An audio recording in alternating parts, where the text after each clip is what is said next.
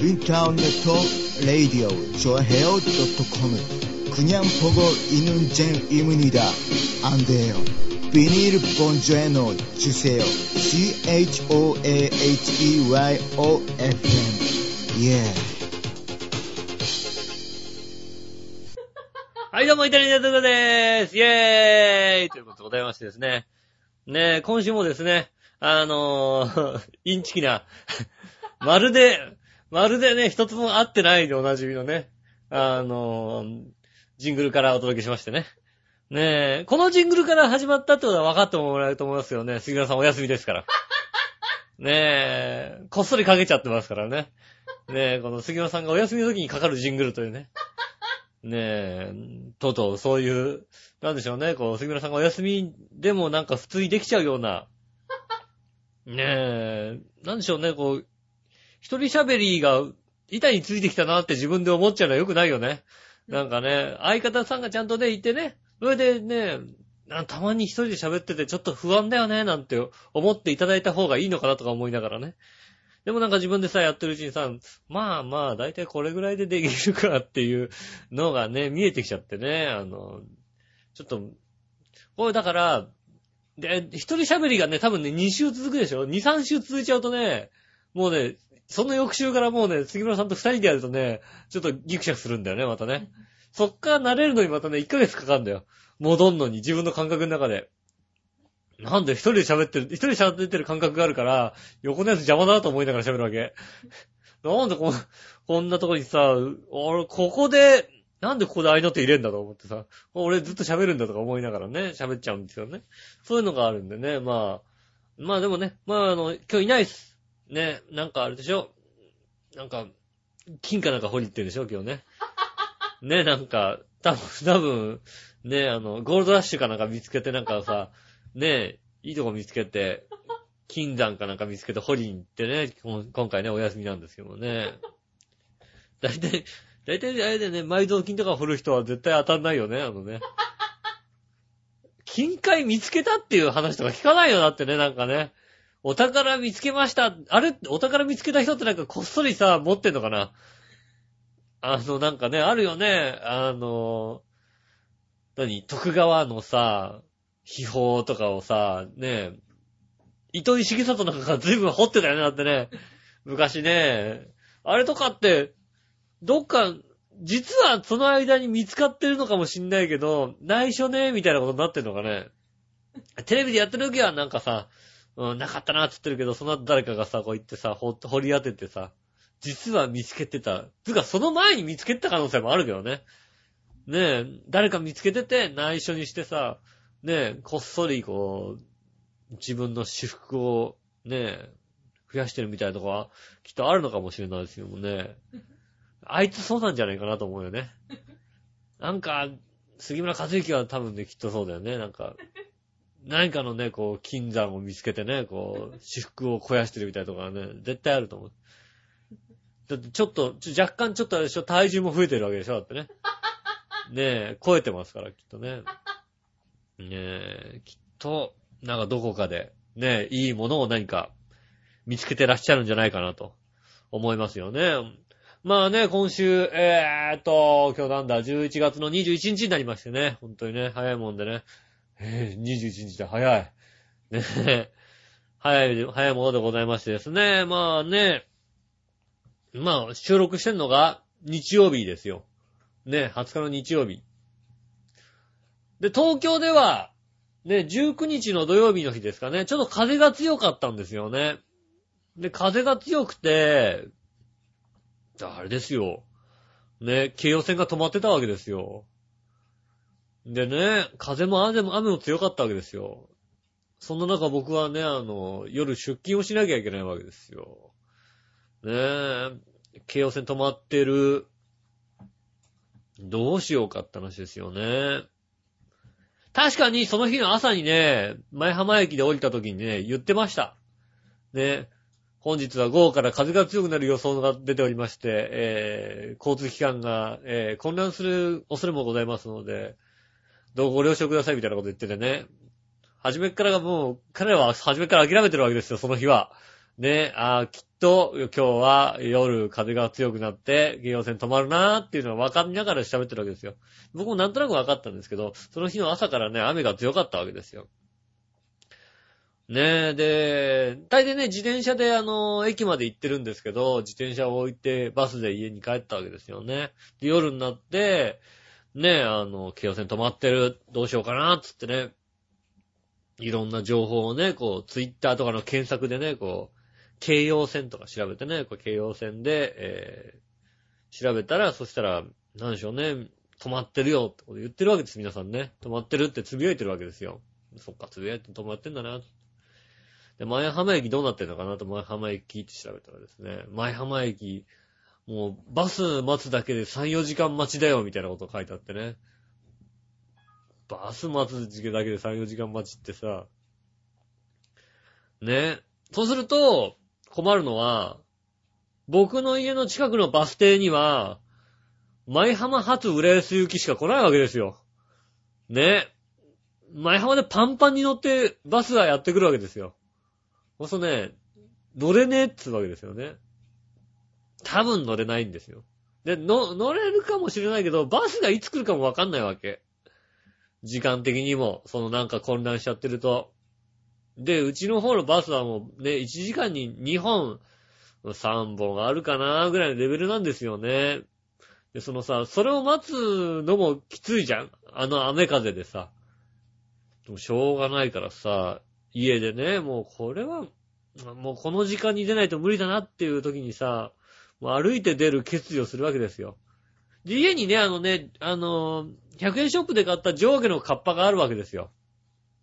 で、それをさ、ね、着込んで、もうね、ズボンもさ、ね、ズボンもまくってね、中に履いてるズボンをまくって、ね、濡れないようにしてで、ね、あの、カッパのズボン履いて、ね、で、で、カッパのこう、上も着てさ、で、上も着た時に、あの、カバンの中にもね、俺、替えの靴と替えの靴下をね、もうびしょびしょになっちゃうから、入れて、で、タオルも入れてさ、で、カバンも、あの、なんと、カッパのレインコートの下に入るように、濡れないように。で、もうレインコート閉めてさ、で、よし、もうこれで出かけようと思ってさ、家をパッて開けた瞬間ですよね。すげえ雨降ってたの。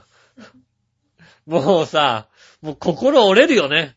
ズワーって降ってさ、うわ、うわ、いや、カッパは来てるけど俺こんな雨は思ってないんだよ。もっとなんか、ね、風が強いけど雨そんな強くないみたいな、そういうのをさ、思い描いてるのにと思ってさ、うーん、ちょっとなんかこう、慣れたわけ、心が。で、ふと、慣れた瞬間に、思い立ったのが、あ、待てよ。俺ん家から、浦安駅まで歩いていく途中に、友達の家があると。で、今日土曜日だと。休みだと。ね、これは家にいたらもしかしたら、で、帰る彼車持ってると。もしかしたらこれ乗せてもらえるんじゃないかと思ってね。ねえ、一回慣れた気持ちなんでね、こうね、電話してみたわけですよ。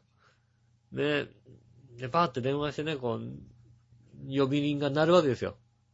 なんともなんか、ちょっと出なかったんですよ。ちょっと出ないなと思って、パッて出た瞬間にね、完全な寝起きの声ですよ。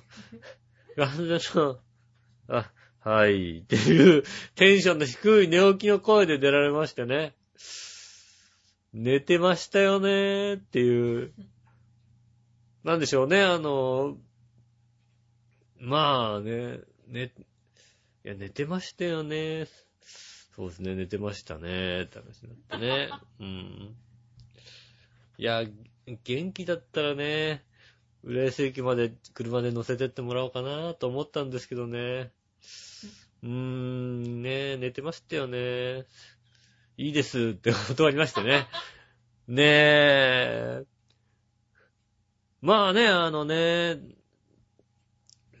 それでね、あの、断って、雨の中ね、こう、なんでしょうね、歩いていくわけですよ。ね、浦安駅までに。ね、ただ、浦安駅まで歩いていこうとするとですね、えー、ね、前浜駅を歩けらめて歩いたですね、お仲間たちがいっぱいいるんですね。かわいそうに。僕はまだ、あの、ちゃんと上下のカッパを着込んで、しかも、替えの靴も持ってるし、ね、タオルも持って、ね、準備万端出てますけど、彼らはね、今まで遊んでたわけですよ。ね、あの、前浜の方にあるね、あの、ウィズミーランドでね。農協ウィズミーランドですね。全く、全く原型ないですけど。ね、あの、農協ウィズミーランドでね。遊んでた方々がですね、こう、もう、傘ももう、ほぼね、あの日歩いてた人の、ほぼ、そうね、3分の2ぐらいは傘が変形したまま歩いてましたから。君らほど傘持っててもしょうがないよねっていう。で、中には途中で傘を諦めたのか、もうね、もう傘なしで歩いてる方もいらっしゃいましたね。かわいそうだね。ねえ、いやー、まあ、僕カッパをこう着込んでね、顔のここだけ出てたんですけどね。やっぱ何度着てもね、このね、カッパをね、何度着ても思うことはね、あの、傘さして体がずぶ濡れになるのと、カッパ着て体は全く濡れてないけど顔だけずぶ濡れになるのどっちが惨めかって言ったら、顔だけずぶ濡れの方がすごい惨めなんだよ。顔だけ濡れてくってなんかもうね、もうすごい悲しくなるの。あれって。なんだろうね。あの、カッパ着てても顔も濡れないようにできないかな。もう、正直だからほんと目だけ出してさ、なんか目のところも、あの、あれだよね、メガネクリンビューとかでちゃんと拭いてさ、こうさ、あの 雨当たってもすぐ落ちるようなさ、そんな状況にしとかないと、いやー、それぐらいね、なんか、すっごい悲しい気持ちになりながら、家から歩くと、浦安駅まで30分40分かかるわけですよ。でも30分40分の間にさ、もうどんどんなんかこう、悲しい気持ちになっていくわけですよね。でもお仲間はいるんですけどね。残念、もっと残念なお仲間がいてね。僕が見かけた一番悲しいお仲間がね、多分あれですよね。あの、舞浜のホテルで結婚式かなんかあったんですよね。だから男の人で、だからスーツなんだけど、スーツにしてもちょっといい感じのスーツなんですよ。もう、なんつうの、ちょっと、ね、あの、まあ、黒でもない、ちょっとなんか、グレーにちょっと、ちょっと、ちょっと光るぐらいのさ、なんか、ちょっといい感じのスーツなの。で、手にはさ、引き出物であろう何かを持ってさ、でも、傘も持たずに、もう完璧にずぶ濡れなの。もう、スーツもびっしょびしょなの。それでさ、浦安駅前まで歩いてる人がいて、あれやっぱ悲しいよね。なんだろう、あの、正直ホテルであったんだから、ホテルのラウンジで一回ちょっと休憩取った方が良かったんじゃないの？あの、ねえ、わかんない。クリーニングとか、クリーニングに出して大、もうね、ずぶ濡れになったって一回水洗いしちゃった感じでしょ？スーツって、あんなスーツって水洗いしていいものかどうかもさ、水洗い用のスーツじゃないじゃん、絶対さ。コナカとかのじゃないじゃん、だって。ってことはさ、あれ、あもうちょっとなんか、全くだってさ、夜中まで、電車が全く動きませんっていうことは、考えづらいじゃない？どう、どうしてもその日のうちに帰んなきゃいけなかったのかな？だったらしょうがないにしてもさ、ね、地方の人にしても、例えば、ねえ、都心、都心には出れるわけじゃんだってさ、まあね、あの、電車が全く動かないことないもんな。ね、都心にはなんとか出れたとして、そこでさ、どっかで一泊するっていうのはさ、ねえ、考えられるじゃないですか。ねえ、あの、なんかビジネスホテルかなんか取ってさ、一泊すればいいのになーって思うぐらいちゃんとした格好なの。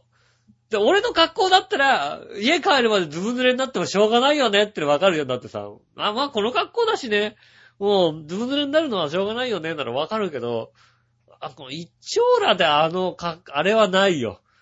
あれ、歩くって決めたのがよくわかんないよ。ねえ、なんだろうね、まあ、え、結局ね、まあね、ツイッターとかで見たらね、あの、まあ僕はね、ほら、あの、10時に上野に間に合わなきゃいけないから、もうね、あの時間に家を出るしかなかったんですけど、ツイッターとか見てたら、9時ぐらいに電車が動き始めたみたいなね。うーん、目の前にいる人はかわいそうだなと思いながらさ。でも喋ってはいたけどね、電車とか、京王線とか動いてないよな、みたいな話はしたの目の前で聞いてて。うん。これ動いてたら悲しいよな、つってて、悲しいと思う、多分。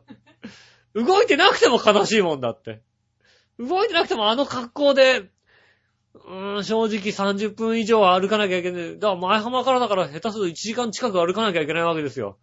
あのまんまさ、傘も途中できっと、傘もだってさ、道のあちこちにさ、こうね、ダメになった傘が落ちてたりさ、ね、ゴミ箱があったらさ、ゴミ箱に死ぬほどね、傘が刺さったりするわけですよ。ビニールの傘が。だからね、あれはもう、ちょっと悲しすぎますよね。なんかもう、いや、ちょっと辛かったな久々になんか。俺ね、実際、ないのよ。京葉線が全く動いてなくて、出勤ということがね、たまたまなかったんですよ。台風の時も、セーフだったのね。でも震災の日も休みだったわけ。ねえ、だから、そういう苦しみをね、この、今年味わわなかった。今年っていうかね、俺はほとんど味わってないのね。大変な目にあったとか。もう通勤大変だったよ。あの電車止まっててさ、なんて話を聞くとさ、ニヤニヤしてたわけ。ね、でも京葉線止まってるなんてさ、ね、台風来るって今日休みなんつっとさ、もうさ、ねえ他人が大変なのさ、俺はさ、もうさ、喜ぶタイプだからさ、うわ、大変だなと思ってさ、ニヤニヤしたんですけど、やっぱりね、自分が大変だときついってことはね、初めて分かりましてね。ねえこう、自分に来ないと分からないタイプなんですね。いやーほんと、うん、ちょっとひどい目に遭っちゃいましたね。うーん、まあね、皆さんね、あの、そういったね、風が強い日とかね、まあ、風が強い日あんま外出ない方がね、いいんですけどね、危ないですからね、あの、なんか飛んできてね、なんかいろんなもん飛んでましたからね、ね、気をつけてくださいね、ということでございまして、まあ、いろんな大変な目に遭いました。ということでございまして、今週も。じゃあ、ね、イタジェラ参りましょう。井上義雄イタリアンジェラートクラブ。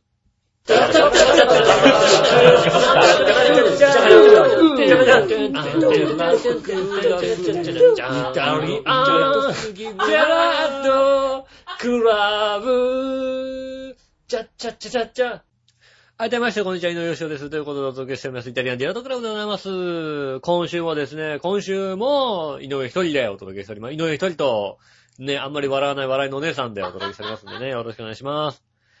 ねえ、今週はね、僕はね、つい数日前ですかね。あの、ね、一部ので話題になってるね、岩球に行きましたよ。もう全然わかんないね。岩球わかんないでしょ？わかんないでしょ？あのね、岩本球。ね、ひらがなで岩本で、アルファベットの球。わかんない。わかんない。岩球で食べたんですよ。全然わかんないでしょ？ねえ。岩本球って何かって言ったらね、立ち食いそば屋なんですよ。ねえ、あの、で、その立ち食い蕎麦屋が、立ち食い蕎麦屋の割にうまいっていう話を聞いてね、立ち食い蕎麦屋のクオリティじゃねえって話を聞いてね、ああ、じゃあ行ってみようって言ってね、行ってみたんですよ。で、岩本のひらがなと、あつ、最後に、でも、僕は、岩本 Q をなんでしたかっていうと、なんかね、人がツイートしたのね。今日岩本 Q で食ってきたよって言ってさ、そうさ、岩本まではわかるけどさ、アルファベットの Q ってなんだよと思ってさ、食べ物屋さんでさ、いきなりさ、ひらがなだとさ、イラベットの Q ってないじゃん、だってさ。それが気になったの？それがなんか、うまい、うまくないは別として、なんだよ、それと思って。その Q は、と思って。で、気になってさ、調べたの。だからなんか、なんか美味しいらしいの。あの、立ち食い蕎麦屋にしては、美味しいらしいから。で、その Q は一体何だっていう話になって、どうもね、もともと岩本っていう立ち食い蕎麦を出したらしいの、そこのお店が。岩本の最後のとこに、あの、箸を加えた人の顔を、こうね、丸い人の顔に、お箸を斜めに加えた顔をね、こうつけといたんだって。そしたら、あの、来る人来る人が、あそこ岩本九っていうのをで、読んじゃったらしいの。九にしか見えないから。人の顔、人丸いに、こう、斜めにこう箸を加えてるから、九にしか見えなかったらしくて。だから、あの、あの九は何ですかって聞かれると、うん、よくわかんないんですよね っていうのが正解らしいんだけど、本当に。その九は、だから、クイックとかそういう意味合いがあるわけじゃなくて、人が呼び始めたが正解なんですよね、勝手に。で、そこのポリシーが面白いのが、や、安くてうまいの、本当に安いの。お蕎麦もね、280円からあるし、天ぷら盛り合わせと、天丼とお蕎麦のセットで680円とかなのかな。だから、ほんと立ち食い蕎麦屋の価格なんですよ。で、そこのポリシーっていうのが、あの、安くしたい。どうするか。ね。まず安くて美味しいものを作る、まず美味しいものを作るにはどうするかと、まず素材を厳選するのが一つ。あと、ね、作る人の腕がいいのが一つ。あと、鮮度が高いのが一つ。この三つだと。で、この三つのうち、何を諦めるかって話なのね。で、素材がいいのを追求すると、これコストにかかると。ね。で、腕のいい職人さんを雇うとすると、そうすると、コストがかかると。新鮮はコストがかかんない。だから、あの、簡単に言うと、あの、普通のエビを、普通の腕の人が、揚げても、揚げたてはうまいよねって話なの。だから、揚げたてにする。で、お蕎麦も、打ちたてのやつを、こう、打ちたてで、で、あの、絞り器を、あの、釜の上に置いとくのね。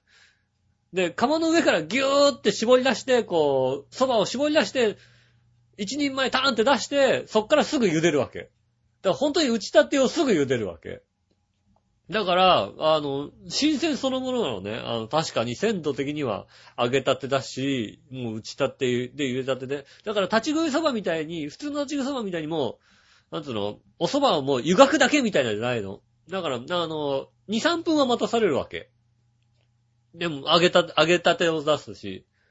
2、3分待つんだけど、別に2、3分だったら待てるじゃないでもだから、食券買って、で、食券買った時点で、あの、厨房には何買ったか出るから、あとは蕎麦をあったかいのにするか冷たいにするか一言言って、で、ね、席に待ってて、番号呼ばれて、こう、食券を渡すと、そうすると、あの、来るんですけど、確かに美味しかったね。お蕎麦も美味しかった。あれ、立ち食い蕎麦じゃないよね。立ち食い蕎麦で美味しいなって言われてても、やっぱり立ち食い蕎麦だよねって思うけど、いやいや、まあまあうまい蕎麦屋であれぐらいの蕎麦出てくる。ちゃんと腰が、立ち食い蕎麦屋で腰があると思ったらなかなかないよね。大抵、立ち食い蕎麦屋さんの蕎麦って腰ねえなって思う感じがするけど、ちゃんとそ、あの、腰があって。で、あの、天ぷらもちゃんと揚げたてで、でね、あの、エビとキスと、えーっと、なんだ、もろもろ入って。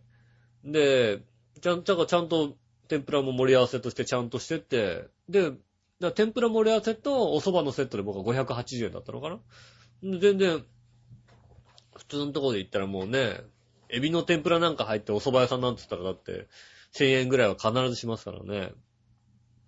ね今だってね、かき揚げのね、セットだって580円ぐらいするでしょだってね。エビ天とかちゃんと入ってて、ね、うん、非常に美味しかったです。あれは確かに、あの、話題になるなって。まあ、たまたまね、Q は何だってとこからスタートだったんですよね、僕はね。アルファベットの Q の文字は何だっていう。うん、まあね、あの、東京でも3店舗しかないのかな。新宿と、えっ、と、赤坂と麹町と3店舗しかないですけど、ね、あの、近くに行って、ね、見つけたら、岩本九があると思ってね。岩九があるよなんて思ってね、あの、意外とね、お蕎麦美味しいんで、えー、見つけたら食べていただきたいなと思います。えーっと、お便り行ってみましょう。ねえ、メール募集しておりますので、皆さんからぜひメールを送ってくださいませ。お待ちしております。えーっと、普通お宝紹介します。新潟県のグリーヨッピーさんからいただきましてありがとうございます。えーと、稲荷様来のお姉さん、こんにちは。こんにちは。杉村さんがもう亡くなっちゃったんだね。お二人に素朴な質問です。12月8日から西武観光と西鉄高速バスが共同で、福岡市から埼玉市を結ぶライオンズエキスプレスという、えー夜行高速バスを運行させるそうで、今までの博多新宿間の、えー1140キロ抜き、全国最長の走行距離片道1170キロを15時間10分で走るとか。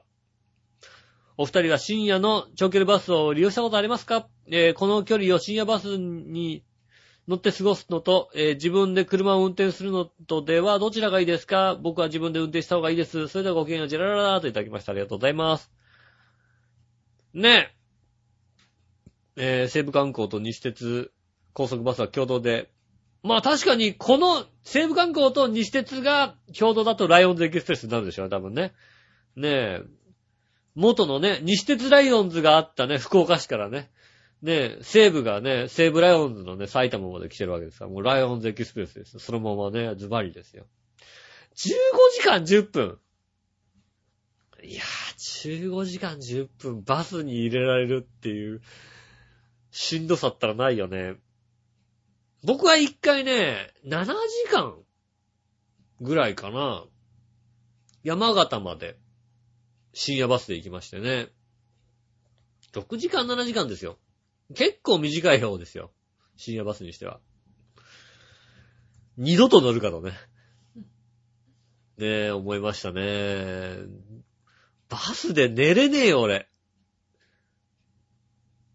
あのさ、ね、相方の杉村さんね、元相方の杉村さんがいるんですけど、ね、あの方はね、いくらでも寝れるんですよね。で、大阪から東京のさ、深夜バスでもさ、一回も起きずにってできるよね、あの人ね。考えらんないもん。バスの体勢で寝たら僕はもうね、1時間が限界なんです。1時間でどっか痛くて起きるんです、必ず。うわ、痛い、首痛いっつって起きるのね。でも、その痛めた首の、その姿勢が一番初め寝やすかったからやり始めたわけ。でももう、その、そこが痛くなっちゃったから、もうその体勢使えないわけ。そう、次のさ、またさ、違うさ、寝やすい体勢をこう、見つけるわけ。じゃあ、こっちにこうやったらもっと寝やすいのかなって、こう、やると、やってて、あ寝れたなーと思って1時間経つとまたそれも痛くなってるから、いて、いて、これダメだ。で、また、新しい姿勢をさ、またどう、な、なんだかこう、いい姿勢をさ、見つけるんだけども、あ、これだったら寝れるかなってね、寝始めても、あ、首痛い、ダメだ、痛いって、だから7時間のうち俺トータルで寝たら3時間ぐらいだよね。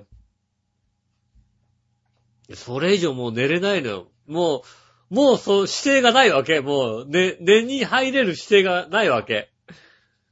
そうするともう、無理だね。もともと体が硬いんでしょうから、体が硬いからなんかもう、どっかこう首とか、あの、寝てると、伸ばすじゃない？伸ばすと痛くなってるわけ。だ、ダメですね。15時間10分を、で、えっ、と、あれですよ。北斗星で、あの、東京から札幌までこう行ったことがあるんですよ。その時で16時間かかったんですけど、うん、できれば乗りたくないですよね、もうね。なんでしょうね。で、一緒に行った友人は別に平気っていうのね。どうも彼が言う、彼曰く、僕は何もすることがない状況が嫌みたいで、なんつうの、ぼーっとしてらんないみたい。手元にだから、パソコンとかで、こう、ネットする環境とかあったりすれば、いい、いいのか、なんかね、DS とかずっとやってられればいいんだろうけど、それにしても2、3時間がいいとこで、なんか、10時間ぐらいぼーっとしてられるかって、数時間なんかぼーっとしててもいいよっていうタイプじゃないみたいで、やることがないのが、もう、面倒い、面倒いが嫌でしょうがないよね。なんかやることがありませんっていうのが。なんだろうね、あの、旅行とかでホテルに行ったとしても、なんつうの、やることはテレビ見るしかないとかあるじゃない？なんか人と言ってもさ。ほんともうダメで、もう、なんつうの、チェックインした1時間後にはもうさ、ホテル内探検するわけ。探検して、まあ、まずあれ、ホテル入ったらまずね、あのさ、ホテルの宿についてる、ホテルのこうさ、何あの、どこどこに何があるみたいなさ、うん。非常口はどこにあるみたいなあるじゃない？ああいうの全部見て、その後下に、あの、次にあるのがさ、ね、ゲームコーナーはここで、大浴場はこの地下2階で、みたいなさ。でそういうのを見て、で、お土産屋さんはこの1階にこういうのがあって、みたいなさ。そういうのがあって、そういうのを見て、あで、で、だいたい1時間ですよ。で、1時間経ったら、出かけてくるって言って、こう、行くわけですよね。あの、ホテルの中探検してって、ブラブラして、だ大浴場ここなんだなって、ここで、あ、ここにあの自販機があるからここで買えばいいんだとか、そういうのをね、こう全部チェックして帰ってくるわけですよね。そういうのをやってないともう、暇で仕方がないですよね。あれダメだね、僕はね。だから、もう、ねえ、あの、絶対無理としか言いようがないですね。俺、途中でもしかしたら俺、やめるかもしんない。15時間10分だったら。もうなんかもう、大阪あたりでキャンセルするかもしんない。俺今日これで降りるから俺、つって。どっかで降ろしてもらう可能性あるよね。いや、僕は嫌です。僕は自分で運転した方がよっぽどいいですね。習いの姉さんは、えー深夜バス乗ります。乗らない、乗らない、乗ります。乗らない。乗らない、乗りたくない。でも安いんだよ。安くても乗らない。安かったら乗る。あの、新幹線で行くのと、新幹線で2万円で、深夜バスで、えー7000円。どっち？深夜バス。深夜バスですね。深夜バスです。ねえ、確かにそうですね。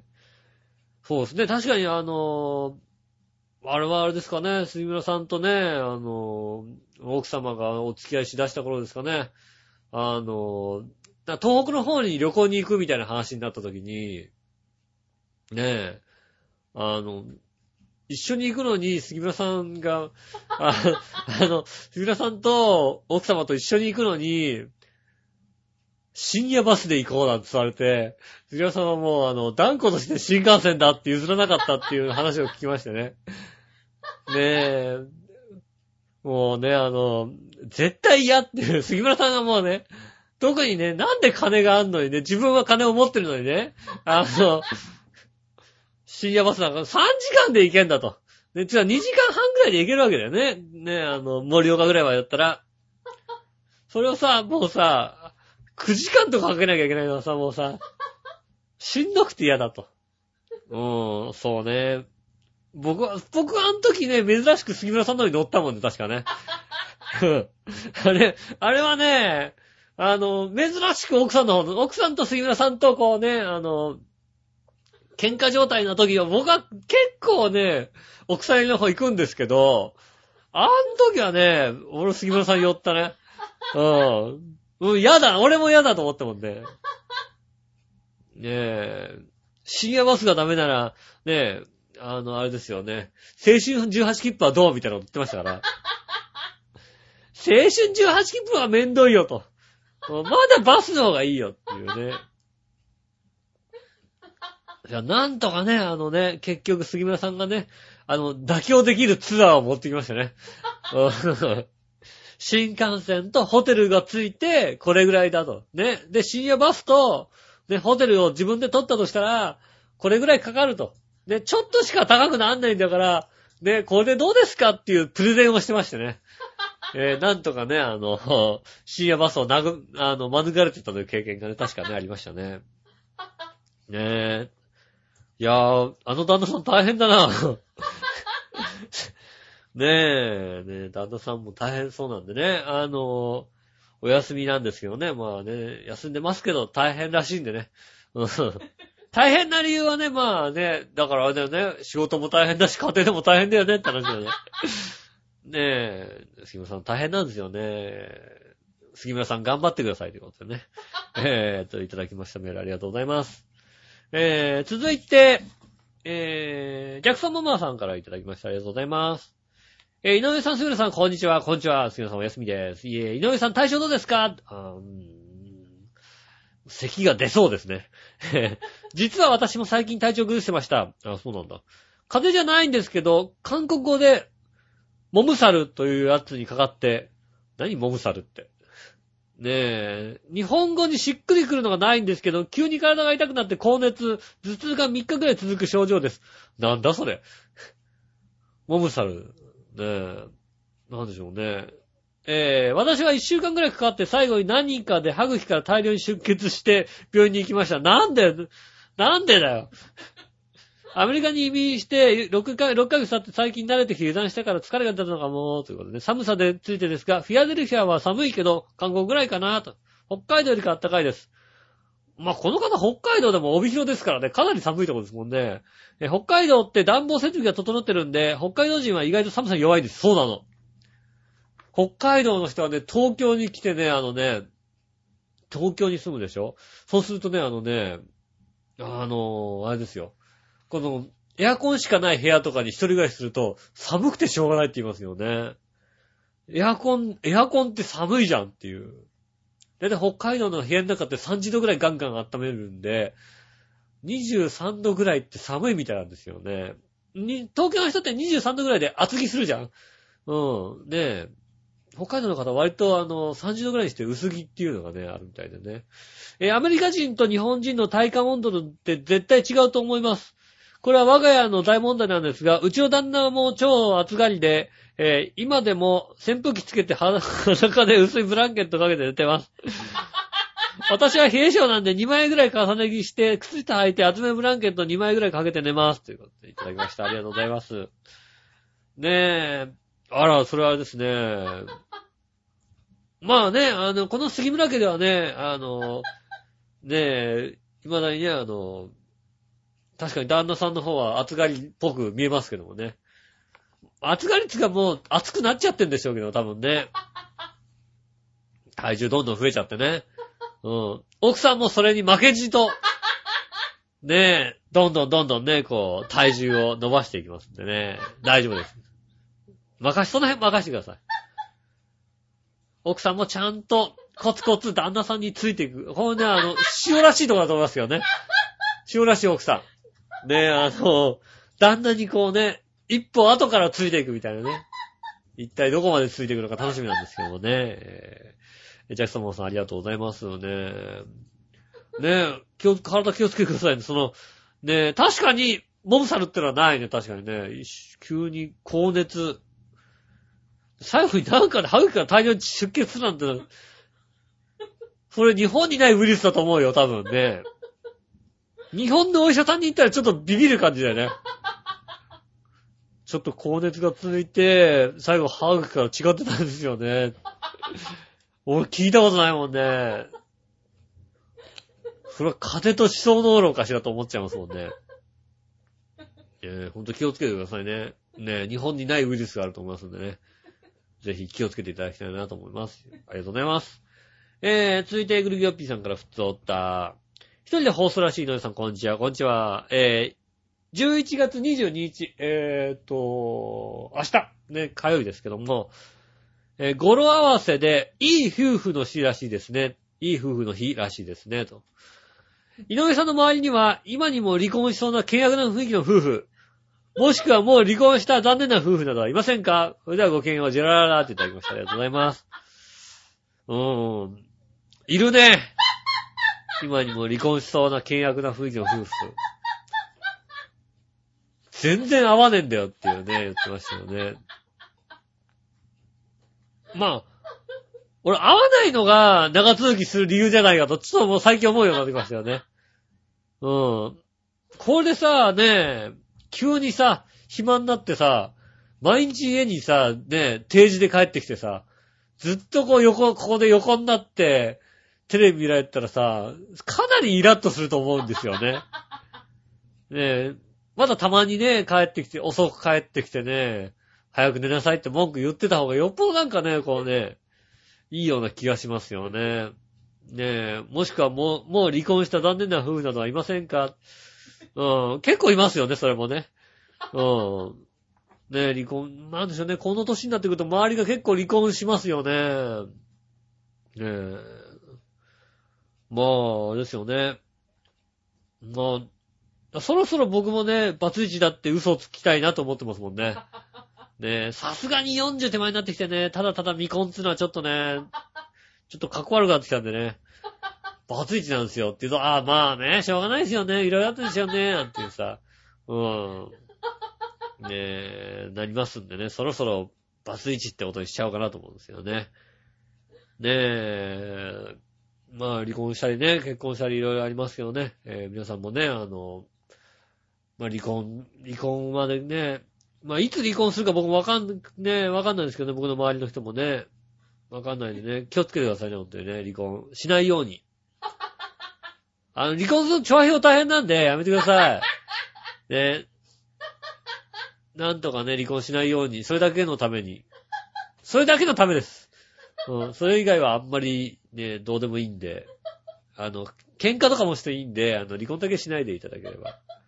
ねえ、よろしくお願いします。ということでいただきました。グリグリさんからいただきました。ありがとうございます。えーと、続いて、ふとおたをですね、えー、これをですね、あの、封書でいただきました。ありがとうございます。えーと、NYO20 さんからいただきましたね。何話の弱々しを止め20さんからいただきました。ありがとうございます。こんばんは、えー、NYO20 です。48ではありません。えー、40ぐらいだろ？どうせ。ねえ、えー、今日は便箋での投稿です。先日の放送で吉尾が肩こり解消法だったか、いつもの思いつきのコーナーでネタをやっていて、またブログに風邪ひいたなどと書いてあったので、私の職場の保険代理を同封します。これね、こう、中学校の保険代理ですよね。えーこれからの季節、いよいよ冬本番、えー風邪をひきやすくなると思うので、この保険代理をしっかり読んで、えー健康管理を役立てていただきたいと思います。ねえ、ねえ、なんでしょうね、こう、大阪をね、あの、大阪っていうね、鬱陶しいね、あの、お便りとね、あのね、封書と便箋できておりますんでね。えっと、分かった、本人も分かってらしくね、ホームページアップ用に、このさらの便箋もつけときます。ということでね。いただきましてね、本当にね、このね、関西、お、なんでそんなに大阪を押すのこの人ね。大阪の方分かってるよ。ねえ、何話の方ですよ。ねえ。便箋にもね、こう、毎度大きにって書いてありましてね。ねえ。通天閣やらなんかね、ビリケンさんやらね、こうね、あの、カニ道楽のカニやら、フグやらね、あの、お好み焼きやらね、あの、太陽の塔やら、あれですよね、大阪城やらね、こうね、書いてあって、関西弁がいっぱい、裏側にもなんかもう関西弁いっぱい書いてあるんですよ、この T 線の裏にもさ、なんでやねんとかさ、毎度大きい、儲かりばっかどないやねん。なんのこっちゃ、めっちゃおもろい、好きやねんとかさ、難儀やなとか書いてあるわけですよ。芝居太郎かとかね、書いてある。もうね、おかしいんだよ。俺さ、例えばさ、東京の便箋でさ、芝居太郎かって書いてあって、ね、意味合いのことが書いてあったらさ、お前殴るぞって書いてあるわけでしょだって。ねえ、おかしいでしょだってそれって。ねえ。ねえ、それは確かにおかしいよな。何しましょう。1ミリで、1ミリなさんなって書いてあってね。これ一体もう意味さえわかんないよ。1ミリなさんなに関しては。他のことは大体わかるけど、1ミリなさんな、すごいな。ドアホって書いてあるもんな。もう意味がわかんないですね。ねえ、いただきましたね。ありがとうございますね。逆どっちもいただきましたんでね。えー関西逆どっちいただきましたんで、後で読みたいと思います。ありがとうございました。ねえ、そうだ。ねえ、保険代理いただきましてね。未だにさ、わらばんしなの？あの、東京の方、ね、関、関東の方、若い方、わらばんしを使ったという方いらっしゃいましたらね。だってわらばんしってさ、コピー機入んないよね。コピー機使ったらさ、これなんかあれだよね。わらばんしなの？今、未だにね。東京でもね。これ大阪だからなんじゃないのね。ねえ。ね、保険頼り。ねえ。だんだん寒くなってきましたね。つい背中を丸く、丸めて歩く人が多い中、背筋を伸ばして誘って歩いてる人かっこいいなと思います。ね、姿勢を正しましょうって書いてあるわけですよね。ね、あの、良い姿勢とはこうです、みたいな書いてあったりね。姿勢チェックみたいなね。10、いつもか首や肩が凝っている、イエス立ってるとすぐ疲れる。まあ大丈夫かな。つまずきやすい、大丈夫かな。姿勢が悪いと言われる、悪いね。え立ってる時はいつも休む姿勢になる、なる。えー、足を組んで座ることは多い。ね。えー、背が高いのを気にしている。ちょっと気にしてるかな、俺。うーん。ノートや本、パソコンに画面を近づけてみる。まあ見るかな。体が硬い、硬い。長時間座ってると腰が痛くなる、なる。ねえ、チェック項目が多いほど姿勢が崩れてる可能性があります。これ中学校の保険代理なの？これね。これおじさん用だよね。中学生こんなん見てさ、わざわざ姿勢チェックとかしないでしょ、だって。ねえ。これはさ、中学生が読まないよ。ねえ。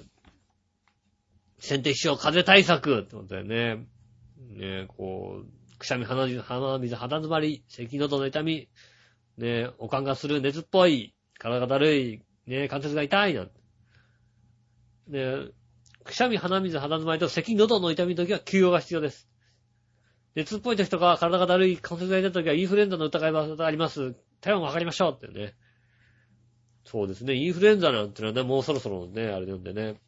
あとは体をほぐすストレッチをしてね、こう、やってくださいみたいなことをね、保険代理。懐かしいね。保険代理なんてもうさ、20年ぶりだよね。もう20年以上ですよ。ねありがとうございます。保険代理いただきました。ねえ。僕らに合ってるよね。こういうのはね、こんな姿勢がいいかどうかなんては僕らに合ってるんでね。うん。あのね、わらばんしを使ってるね、あの、学校の方ね、えー、ぜひですね、あの、関東の方でいらっしゃいましたら教えてください。わらばんしなんか、わらばんしって何？って方がいましたらね、えー、それもぜひですね、お寄せいただきたいと思います。よろしくお願いします。えーと、コーナー行きましょうかね。今週のテーマのコーナー。イェーイとね。えー、今週のテーマのコーナー、今週のテーマ、えー、寒くなってきました。この冬やっておきたいことですね、いただきました。ありがとうございます。えー、新潟県のグリーンピーさんからいただきました。ありがとうございます。今週のテーマ、えー、寒くなってきました。この冬やっておきたいことですが、えー、この冬やっておきたいことなど一つもありませんが、えー、雪がたくさん降ったら家の周りの雪かきとか、屋根屋根の雪下ろしとかしなければいけないので大変です。やっておきたいことをやるという余裕はないですね。必ずやらなければならないことをやるだけです。それがごきげんよう、ジェララーといただきました。ありがとうございます。そうだ。ねえ、新潟県だからやらなきゃいけないことはあるんだね。冬やっておきたいなーみたいなことはね、そんなこと言ってる場合じゃないんだよっていう話ですよね。ねえ、大変だね。雪国って。ねえ。そうですよね。先ほどのジャクソンママさんね、帯広ですけど、雪そんな降らないですもんね。多分新潟の方が全然降るのよ。2メーターなんか絶対降らないですもん、だってね。雪降るけど、みたいな。凍結するけど、2メーターとかじゃないよね。新潟県は2メーターとかガッて降ってね。一晩で1メーターとか降っても、雪降りしないと家が潰れるみたいなことがありますからね。ね大変ですよね、本当にね。いただきましてありがとうございます。続いて、NYO20 参加いただきましてありがとうございます。ねえメールをいただいております。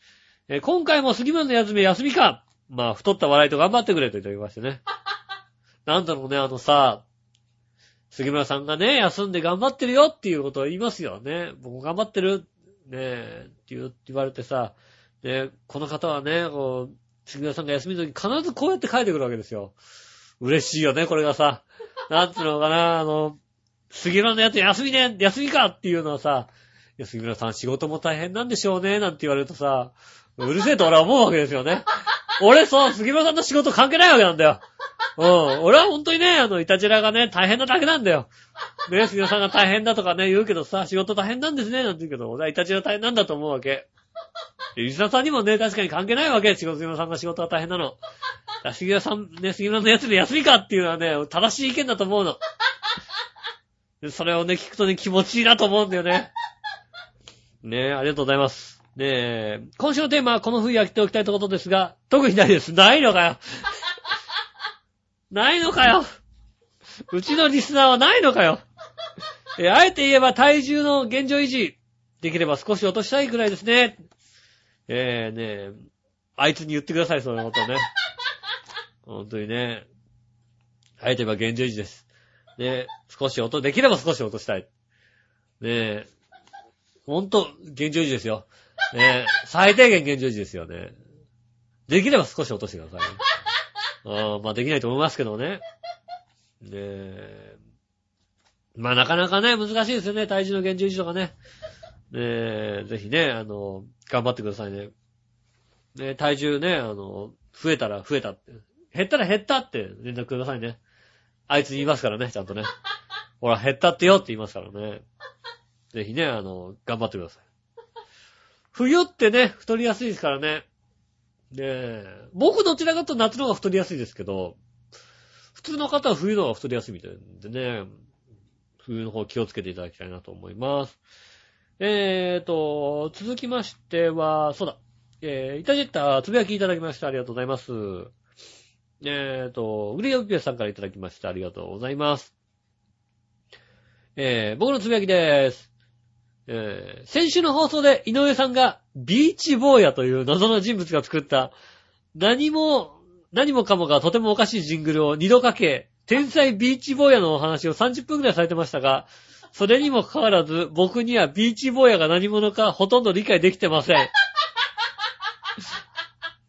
でも、ビーチ坊やがトンチンカンでピントがかなりずれている不可解な好人物なのかもしれないということぐらいわかります。えー、カツラポンポコぐらいイタジラには絶対呼ばないでください。笑い、いただきました。ありがとうございます。えー、呼びません。呼びません。なんとか、えー、っとね、八方美人出してもらおうと思ってます。ね八方美人はなんとか出してもらおうと思ってます。ねただイタジラには呼びません。八方美人なんとか出してもらってね、こう、ね、彼の良さをね、聞いていただきたいと思いますんでね。えーと、続いて、つぶやき。えー、馬王でもかという番組の初回を聞きましたが、えー、面白くないので二度と来ません。何よりメールを出してやったのに読まなかったのに怒り浸透です。あー、なるほどね。杉浦局長ならこの文明は読まないかもしれませんが、井上さんなら読んでくるでしょう。あー、わかってるね。あってるね、こうね、杉村さんもしかしたら気遣って読んじゃ、読まない可能性ありますからね。うん。もう読みますんでね。えー、二度と聞くもんかです。ってね。大丈夫です。かっこ笑いっていただきましたんでね。笑ってますけど二度と聞かないですから。ねえ。いありがとうございます。ねえあ、そう、メール出して読んでくれなかったんですね。なんか手違いかなんかあったのかな？それともただ単に読まなかったのかな？うん、手違いがあった。読んでない。次読む、読むと思います。次読んでくれるそうなんでね。聞かなくていいんだよね、でもね。うん。読むかもしれませんけどね、聞かなくていいんでね。うん。ねえ、あの、井上、井上も面白くないよって言ってたってことね。ぜひ送っていただきたいと思います。ねえ、続いて、えー、サッカー J1 アルビレックス新潟の J1 残留が決定しました。あ、そうなんですね。えー、はっきり言いますけど、えー、観客動員数がガタ落ちで、資金も乏しいので、いい選手を補強できず、全然チーム力が落ちていますが、見捨てることもできず応援していますが、えー、負けでばかりなのでフラストレーションが溜まりっぱなしです。えー、天皇杯は格下のチームに負けるし、最初のシーズンだったということは間違いないです。かっこ虚しい笑い。え、一応、毎回笑ってんだな。ねえ、えーとね、そっか。アブルビレックス新潟 J1 観客動員数落ちてきてるんですね。ねえ、だって一時期はもうね、毎回4万人とか入るっていうね、新潟という都市を、都市規模を考えると、ねえ、毎回4万人入るって。まあでもね、それね、あの、地元に密着してるとやっぱりね、あの、学さんが入るっていうのは、あの、どこだ？ねえ、あの、七郎選手のマリナーズ。えーっと、マリナーズが一体どこのチームだったか忘れたな。あそこはどこの都市だ？えーっと、マリ、あれ？どこだっけ？と、ああ、もう名前出てもうね、全然出てこなくなっちゃって、もう年なんですよね、もうね。ねえ。大体ね、あの、杉浦さんと話してると、名前が出てこなくなると、杉浦さんにポンって振って俺知らないって顔するんですよね。まあ、あの辺ね。あそこも小さい都市ですからね。小さい都市なのに結構、あの、メジャーリーグのチームも出ますからね。なんか地元の、だからね、オラがチームっていうのがあったらね、いいんでしょうけどね。えーと、続いて、えー、新潟県のテレビ CM では、このところ、小型のハイブリッド除雪機の CM ばかり流れていて、あこの、ここ数年はホンダの赤い除雪機の CM ばかりで、ホンダの一人勝ち状態だったのですが、今年ぐらいからヤマハの青い除雪機の CM を登場し、ひょっとしたら、小型ハイブリッド除雪機の除雪機戦争が勃発しています。笑い。そして、それはごきげんよジェララードいただきました。ありがとうございます。そうなんだ。除雪機の CM、除雪機の CM は見たことないね。やってんのかな？あの、ヤンボマーボ天気予報はあまり見てないので、ヤンボマーボ天気予報だったらもしかしたら、除雪機の CM をやってる可能性あるよね。やってないのかな？除雪機の CM。えー。いや、やってんだね。除雪機。じゃ除雪機を自体、こう、買うもんなのか。ねえ、なんかこう、町内会にいいことがあるのか町内会じゃ足りないのかな家に一個なのかなやっぱりね。まあ、そういう、ハイブリッド、まあ、ハイブリッドが何と何のハイブリッドかわかんないんですけど、ねえ、ガソリンと電気で合ってんの？ハイブリッドって言ってるけど。なんか天ぷら油とかじゃないよね。ねえ。天ぷら油で動きますっていう、そういうんじゃないのかな。まあね、いや、同じね、日本でもそういう見たことない CM はやっぱあるんですね。ホンダの CM だけどね、除雪機って見た、ホンダの除雪機の CM は見たことないよな。ホンダ、うん。ホンダは車の CM しか流してないですよ。除雪機なんか流してないですよ。ねえ、ねいただきましてありがとうございます。ねえ、こういうのあるんですね。ね、えーと、つぶやきのコーナーでした。ありがとうございます。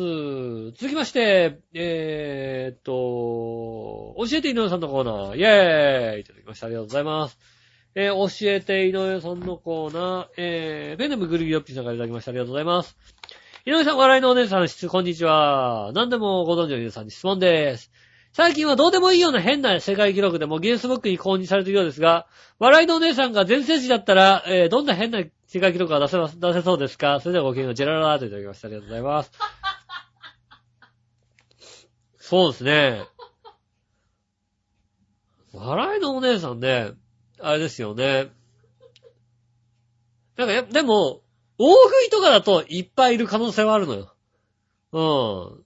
さすがになんかたくさんいそうじゃない？もっと食いそうなさ。で、ジャイアント素人とか絶対食いそうじゃんだってさ。ねえ、赤坂高子とか絶対食いそうなんだけど、ねえ、だから、それよりもなんかもうちょっと変わったやつじゃないとダメですよね。あの、あれですよね、ほんと、あの、ね、バイキング形式のお店で、あの、なんでしょうね、こう、食べ方、食べ方の極意世界一みたいなさ。で、とりあえず全部取ってきて、その中から、2回目は美味しいのだけ取ってくるっていう、そういうシステムですよね。ねそういうのがね、あの、公認されるんじゃないですか？ねえ、珍しい食べ方ですからね。ちょっと前にね、銀座のタイ料理の食べ放題、ランチなのかな？食べ放題行ってきまして。タイ料理美味しかったの。でね、あの、なんでしょうね、あの、いろいろ全部美味しくて、あ、美味しいね、なんつってね、なんかそういう、なんつうの、日本人に合わない、下に合わないのもそんなになくて。で、そんな中でね、こう、タイチャーハンってあったのね。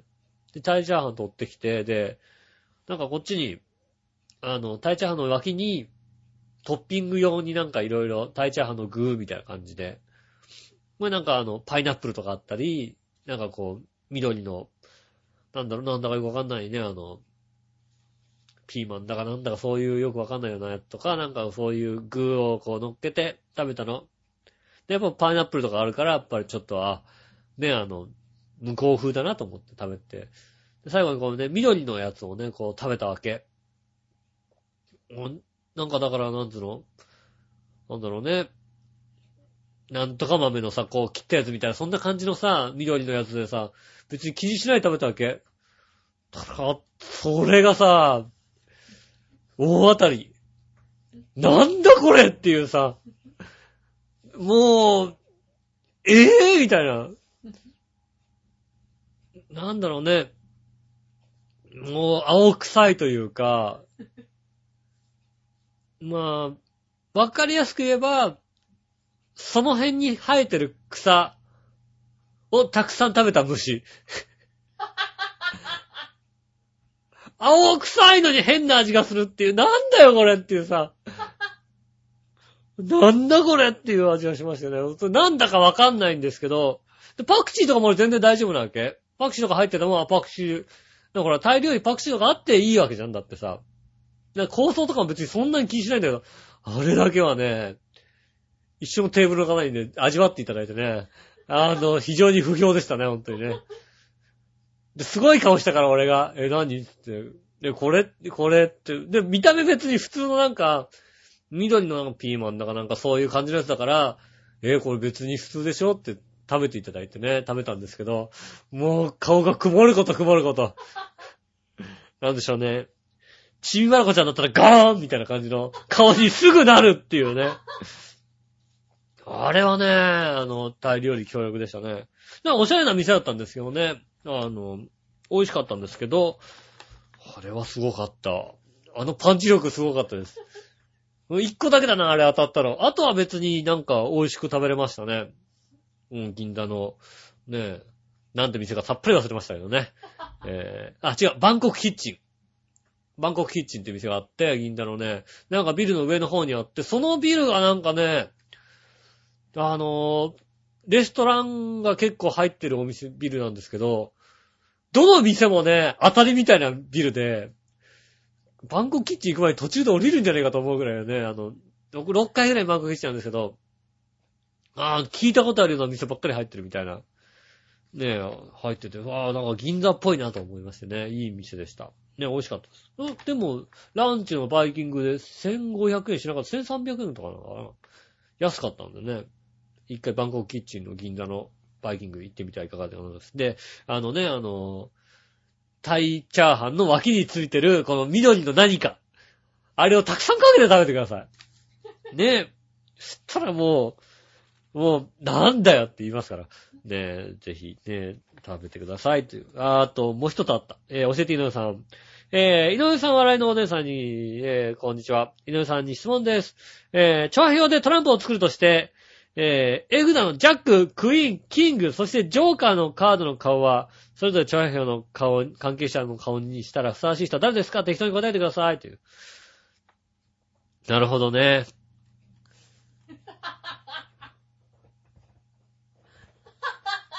まあさ、キングはさ、笑いのお姉さんだとして、ねえ、キングは笑いのお姉さんですよね、もうね。明らかに。ねえ。まあまあ、まあまあ、そんな、あれですよね。まあ、クイーン、やっぱクイーン、マユッチョかな？うん、クイーンマユッチョかな？うん。そうだよね。ジャック、ジャック。ジョーカー杉村さんね、だって。だってジョーカー杉村さんね、だってね。ババ抜きとかしてさ、さ、杉村和之が来るわけでしょ？ねえ。なんでババだよって話だよね。まあやっぱジャック匠さんかな、やっぱりね。うーん。つうかね、ジャックらしい人はいないんだよ、そんなにさ。ジャックって感じしない人だってなんかみんなさ。ねえ。で、そのジャックそうね。で、僕はスペードのエースかな。笑いもしないな、なんかな。あスペードのエースだよね、やっぱりね。うん。エースの井上って感じするもんなんかね。うん。エースは俺だみたいな感じでね。全然エースじゃねえって顔されてるんですけど、笑いもしねえな、本当に。ねえ、だそうです。ねえ、な、エースは納得されてないみたいなんでね。いいです。僕、僕、ダイヤの2位ぐらいでいいです、じゃあね。もう、どんなゲームやっても負けるみたいなさ。そこ負けんじゃんっていうさ。なんかもう、俺、革命が起きない限り負けんじゃんって話だよね。ねえ。こんな感じですよね。その辺でいいです。えー、ダイヤの2はお気に入りだったようだね。よかった。ねありがとうございます。えー、続いてのコーナー行きましょう。逆どっちのコーナーです。えー、逆どっち。で、今週のどっちのコーナーう逆どっちがたくさん来てるから逆どっちの方先やっちゃおうかと思ったんですけど。どっちのコーナー？ね。今週のどっちのコーナーテーマはですね、えー、味付け海苔用は韓国海苔。それね、えー、いただきましてね。どっちでもいいんじゃないかと思いますけどね。正直言いますと、グルギヨッピーさんからいただきました。ありがとうございます。正直言いますと、えー、韓国海苔というものを食べた記憶はないので、そうなんだ。まし、多分一度も食べたことないと思います。食べる機会もなく、ましてや積極的に食べてもみたいと思わないので、僕は味付け海苔に一票です。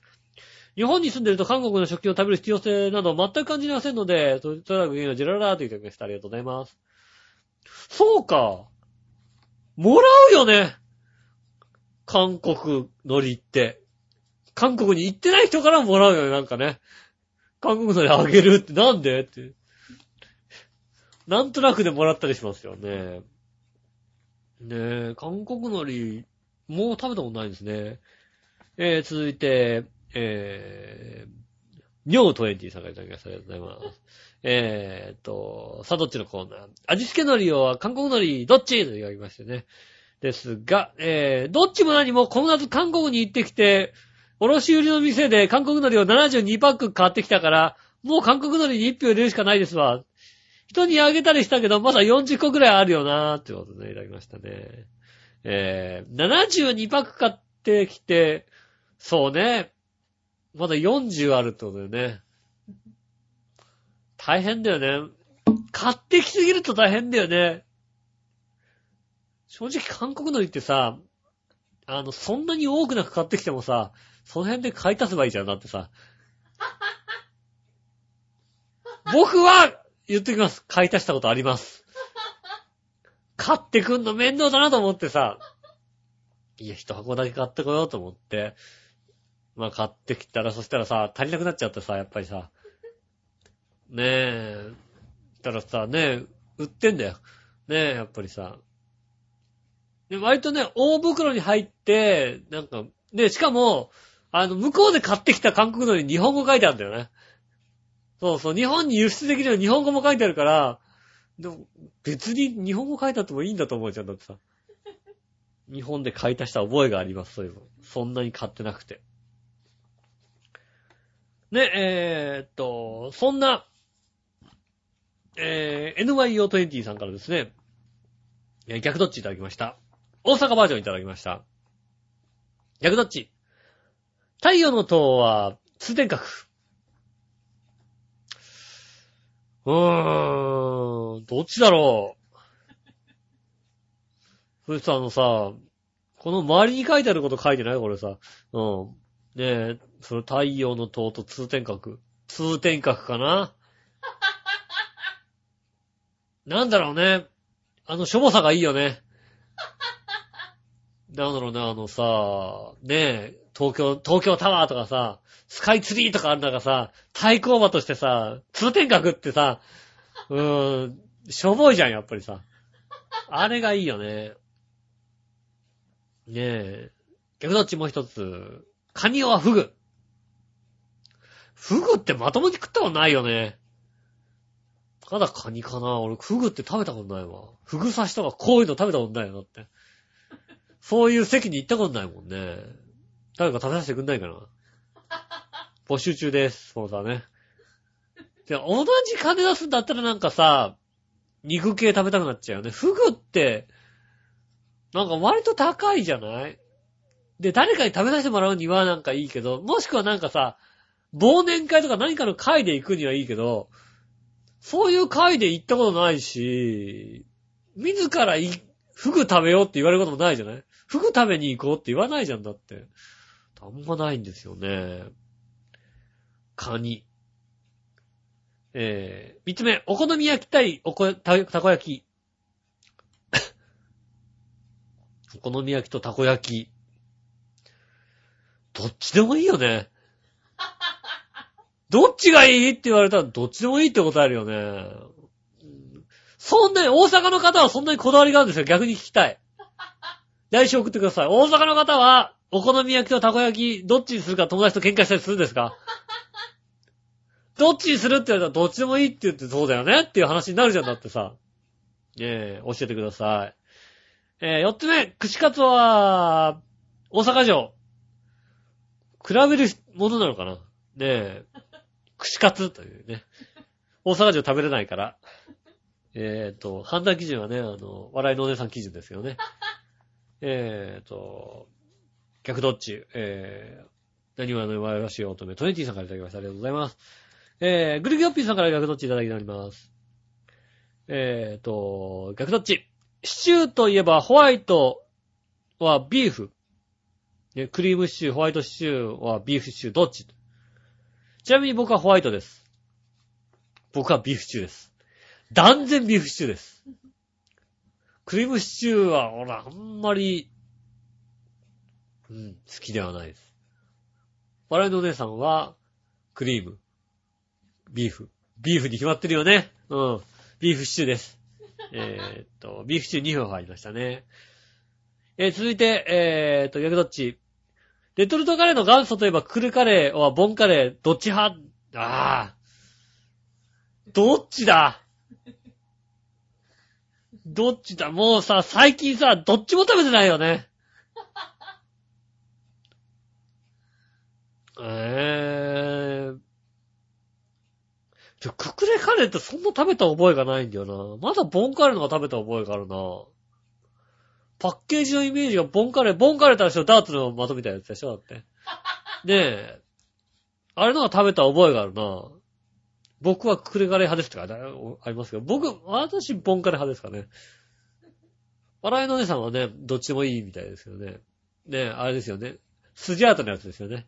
あの、箱に入ってないやつだよね、あの、迷楽のやつね。ビニール、ビニールに入ってる。あの、その、ただただ、あのまんま売ってるやつ。あの、あの、箱に入ってなくてさ、あのまんま売ってるやつ。レトルトのまんま売ってるやつ。ね、安いやつね。うん。ねえ、レトルトカレー、そうね。でも、実家暮らしの人はそんなにレトルトカレー食べてないですもんね。俺もあれだね、一人暮らしになってレトルトカレー食べるようになりましたけど、逆に一人暮らしになるとね、あのね、あの、自分で作ると大変な目に遭いますから、3日ぐらいカレーってありますからね、面倒なんでね。もう二度と作りませんけどね。ねえ、いただきました。ありがとうございます。逆どっち？いただきました。ありがとうございます。えー最後のコーナーです。えーそのコーナーのコーナー、イェーイということで、そのコーナーいただきました。ありがとうございます。新潟県のグリーンピーさんいただきました。ありがとうございます。えー、稲田さん、我々の皆さん、こんにちは。僕の考えたこの、この心の謎かけです。とね。ほんで、このコーナーに笑いのお姉さんって入れなくていいと思うよ。分かってないから。えー、攻撃する側とかけて、無理を承知で、の、た、無理の承知での、たっての希望と解く、その心は。なんだ？攻撃する側とかけて、無理の承知の、たっての希望。え、なんだ？えーと、攻撃する側ってことはなんか、えーと、オフェンス。オフェンス。違うな。違うな。オフェンス。無理の承知のたった希望ってなんだ？えー、え、なに、なに、わかん、全く、えー、わからないので、高3。えーと、あ、どちらも、せめてです。せめて、無理を承知の、たっての希望がせめて、せめて、おー、せめてか、せめて、せめてです。ねえ。そうだ、確かに無理を承知のたっての希望だな。せめて現状維持にしなさいよって話ですよね。確かにそれは確かに無理を承知のたっての希望だ。確かにそうだ。うん、無理承知だな。せめて、そうだな。えー、続いてもう一つ、その他のコーナー。えー、胸がドキドキするとかけてシンクロナイズ、シンクロナイズと解くその頃は、シンクロナイズのスイミングじゃないんだな。シンクロナイズ。胸がドキドキするとかけて、シンクロナイズってことは何？あ、そうかそうかそうか。胸がドキドキするとかけて、ど、ど、動機。動機、動機めまいの求心の動機と、あれだよね、シンクロナイズだから、ど、ど、同じく、同じく動くみたいな、ど、ど、同時に、なんだあれ、新学期のキーだよね。同期するの。あの、I、iPhone とか買った時にね、同期しなきゃいけないんだよね。うん。どちらも同期です。あ正解だ。やった。ねえ、えっと、同期のジェララーといただきました。ありがとうございます。ねえ、えっと、以上。ねえ、メールいただいてたくさんいただきましてありがとうございます。ねえ、最近ね、えー杉村さんがお休みですとかね、えー杉村さんがね、今週行きませんとかね、あの、ね、ブログに書いてもですね、井上一人でできんだろってことでね、えーそんなにね、あの、井上さん頑張ってますねっていうメールもいただくなりましてね。結構一人でできるってバレちゃったな。バレちゃったな、とうとうな。うん、バレるんだな、こういうのな。ねえ、いや、井上さん一人だから大変だからメール出しましたよ、なんてことをね、言ってもらえなくなりましてね。ちょっと悲しい気持ちになってますけどもね。ねえ、告知とかないですか？大丈夫ですか？告知ないですか？ねえ、告知はないそうなんでね。えー告知なしということで。えー来週、杉村さんは、えー運が良ければ出てくれるそうなんでね。えー来週のゲスト、えー杉村さんがね、出るかどうかね。えー、4があると出れないんでね、また一人でやりますけどもね。えーぜひね、あの、メールお待ちしておりますんで、ね、送っていただきたいと思います。で皆さんからメールが頼りなんでね、えーメールの宛先ですが、えー、チョアヘアのホームページのメールフォームの方からですね、送れますんでですね、そちらの方から、えー、もしくはですね、えー、チョアヘアアットマーク、えー、チョアヘア .com、そちらの方にですね、送っていただければですね、えー、運が悪くない限りですね、と、届きますんでですね、ぜひ、えー送っていただきたいと思います。よろしくお願いします。ねえ、皆さんからメールね、たくさんいただけると嬉しいんで、ねえ、もしかしたら来週も一人になるかもしれませんのでね、えー送っていただければ何よりなんでね。ねえ、そっか。一人でもう1時間20分喋れるようになっちゃったわけだな。そりゃ来なくなるわな。